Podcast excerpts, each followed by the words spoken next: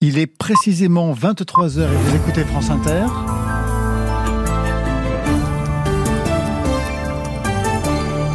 Tout de suite, le journal avec Clotilde Dumay. Bonsoir Clotilde. Bonsoir à tous. 900 tracteurs dans les rues de Bruxelles. Un blocage prévu demain sur la 9 près de la frontière franco-espagnole.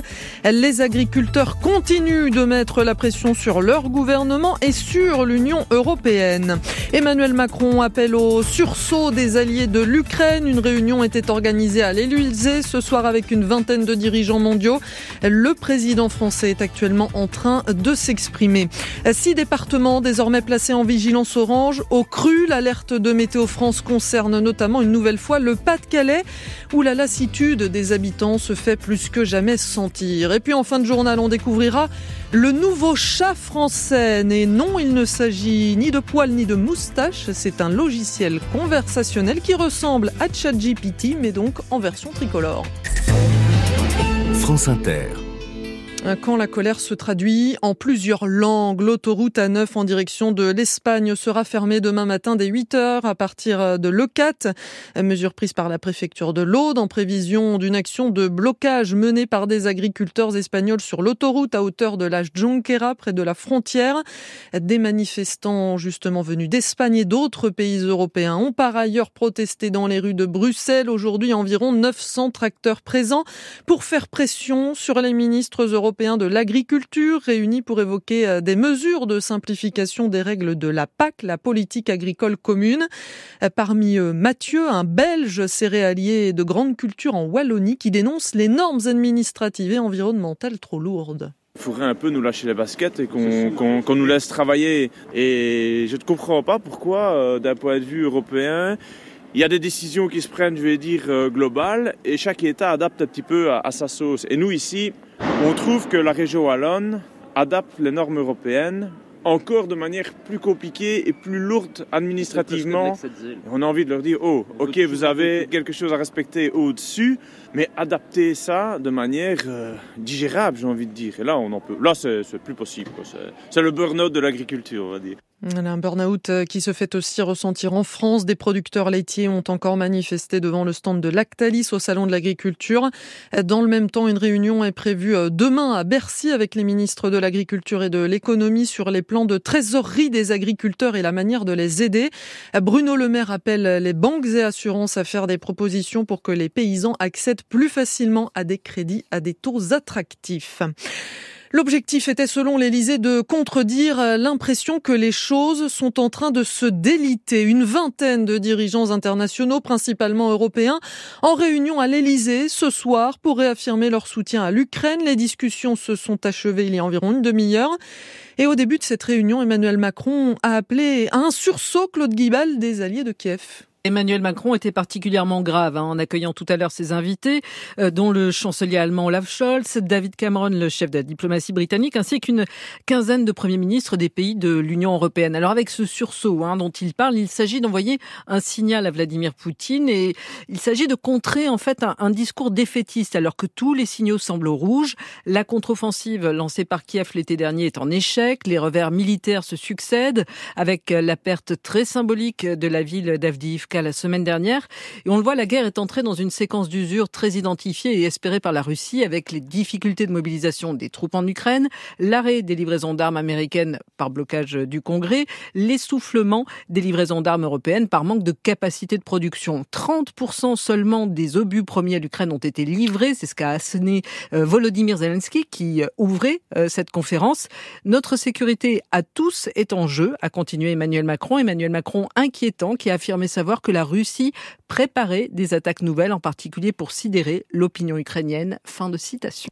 Emmanuel Macron, qui s'exprime actuellement en conférence de presse, la défaite de la Russie est indispensable à la sécurité et à la stabilité en Europe, dit actuellement le chef de l'État. Six départements sont désormais concernés et la vigilance orange au cru n'est toujours pas levée dans le Pas-de-Calais. Des cours d'eau ont une nouvelle fois débordé dans plusieurs communes du département, à Bourte notamment près du Touquet. Les eaux du fleuve de l'Aa ont inondé la rue principale de la commune et même si les maisons semblent avoir été épargnés. C'est la cinquième fois que le village fait face à des débordements depuis le mois de novembre. La goutte de trop qui fait déborder le vase pour les habitants. Reportage de Thomas Schoner. Dans la rue de la A, on ne distingue plus ni fossé, ni route, ni trottoir. L'eau s'écoule et vous arrive jusqu'au tibia. Là, quand on voit la vitesse que ça remonte encore, là. Noël Briand et sa femme ont déjà été inondés trois fois. L'eau, cette fois-ci, n'a pas atteint leur maison, mais ils ont tout surélevé chez eux par précaution. Là, j'ai déjà des faits. Bah, regardez tout, là, tout, là, les lave-vaisselle, les machines à laver. Là, il reste que mon frigo. Mais sinon, tous les placards sont vidés. Et là, maintenant, on va attendre que ça baisse. On s'habitue pas quand même aux inondations. On s'habitue pas. Non, non, non. Tu dors plus de la nuit. Dès qu'il pleut, t'as l'oreille. Oh, attends, je vais me lever voir ce qui se passe dire, c'est pas ennemi. Hein. Noël Briand ne veut pas partir, il ne veut pas non plus revendre sa maison si c'est pour rien. Ce qu'il attend, ce sont les aménagements promis par les autorités. Laurent Régnier, qui tient une entreprise de bâtiments à Bourte, est sur la même ligne. Ça, bloque, l'eau, ça, s'écoule pas assez. Quoi. Oui, il y a des bassins certainement à créer, mais en aval, il y a un gros, gros travail de, de curage, nettoyage. Euh. La maire de Bourte explique avec regret qu'elle ne peut pas aujourd'hui apporter de solutions immédiates. Le nettoyage de l'AA ne pourra pas se faire, selon elle, avant le retour des beaux jours. Elle précise que des canalisations ont tout de même été nettoyées ces dernières semaines pour faciliter les écoulements. Le reportage de Thomas Schoner et autres conséquences des intempéries. 200 passagers d'un train ont été bloqués pendant 8 heures jusqu'à ce soir sur la ligne Le Havre-Rouen-Paris. Deux arbres ont chuté sur les voies après un gros coup de vent. Il a finalement avoué face à sa mère à la deuxième semaine de son procès. Ilias Akoudad a déclaré avoir tiré sur le policier Éric Masson en 2021 sur un point de deal à Avignon. Récit d'audience avec Philippe Popper. C'est pendant l'interrogatoire de sa mère qu'Ilias Akoudad a enfin avoué. Depuis la mort d'Éric Masson en mai 2021, le jeune homme avait toujours nié. En garde à vue, pendant l'instruction, même pendant la première semaine de son procès, il répétait qu'il est innocent. Sa mère venait de le redire quand soudain, Franck Berton, l'avocat de la défense, se tourne vers le jeune homme. Est-ce vous qui avez tiré? Oui, c'est moi. Ilias Akoudad avait pourtant assuré le contraire le matin même. Dans une salle d'audience désormais suspendue à ses lèvres, il poursuit clairement Oui, c'est moi, mais je n'avais pas connaissance de la qualité de policier d'Éric Masson. Il raconte alors la discussion avec le policier dans la rue du Râteau à Avignon, puis s'interrompt un instant. Silence dans la salle. Ilias Akoudad explique qu'il voit bouger la main du policier vers sa sacoche. Et là, j'ai honte, car j'ai tiré. Ce qui me pousse à m'exprimer, c'est pour répondre à la douleur de la famille Masson. Ça me fait mal, je ne peux pas continuer à vivre comme ça. Ilias Akoudad ajoute qu'il n'a pas entendu les cris police, police avant les tirs.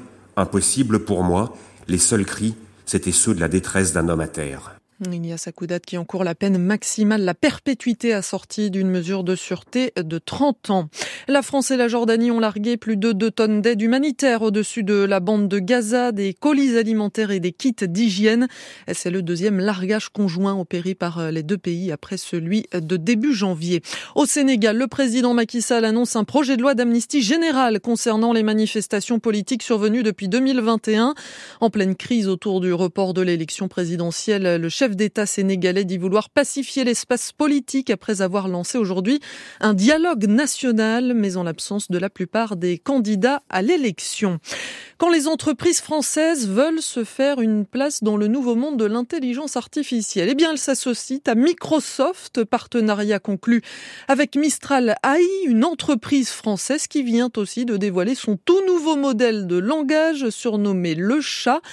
Alors concrètement, de quoi parle-t-on Stéphane Jourdain, à quoi ça ressemble? Dans la forme, le chat ressemble très fortement à son cousin américain, ChatGPT. Une boîte de dialogue, un petit message, poser n'importe quelle question, et c'est parti.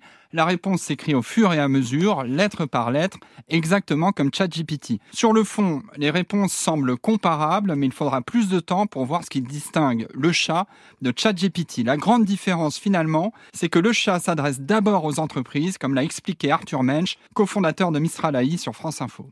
Ce chat peut être connecté avec euh, un certain nombre de données de l'entreprise. Euh, et l'idée, c'est vraiment de montrer ce qu'on peut construire dans l'entreprise avec euh, cette solution. Les entreprises, c'est le gros marché de l'intelligence artificielle générative et Mistral AI compte bien rester sur ce terrain-là. Avec une offre très performante en termes de résultats, Mistral AI peut par exemple résumer des documents qui font des centaines de pages, une offre moins chère que ChatGPT et moins américano-centrée dans ses réponses. C'est d'ailleurs pour ça que ça s'appelle le chat. Les précisions de Stéphane Jourdain. Et puis il va remporter dans quelques heures la première course autour du monde en solitaire sur un trimaran. Charles Caudrelier s'approche de l'arrivée de l'Ultime Challenge à Brest. Il est attendu demain matin vers 8h30 après plus de 50 jours passés en mer. On passe à la météo. La météo avec Vitacitral TR+, des laboratoires Acepta. Gel réparateur pour les mains abîmées par le froid, les gels hydroalcooliques et les lavages fréquents. En pharmacie et parapharmacie. Et on en parlait, hein, Sébastien Léas, attention à la pluie, mais aussi à la neige. La prudence reste de mise près des cours d'eau avec une vigilance orange en cours pour des risques de crue, mais aussi en montagne. Le risque d'avalanche est fort et celui de coulée de neige est important. Les Pyrénées-Atlantiques ont d'ailleurs été placées en vigilance orange puisque les chutes de neige seront abondantes demain et que le vent va souffler fort. La Corse aura aussi de nombreuses averses demain. Sur les Alpes frontalières, c'est surtout demain soir et durant la nuit suivante qu'il va beaucoup neiger. Sur le reste du pays, la tendance sera globalement à l'accalmie demain, même si des averses et des pluies circuleront encore du massif central au Préalpes à la Franche-Comté ou encore en Provence. Les nuages resteront souvent prédominants, mais de belles éclaircies s'affirmeront autour du golfe du Lion et sur le quart nord-ouest. Les températures seront en légère baisse demain. Les maximales atteindront 7 à 12 degrés sur la majeure partie du pays et 11 à 16 degrés autour de la Méditerranée. Sébastien Léas pour la météo.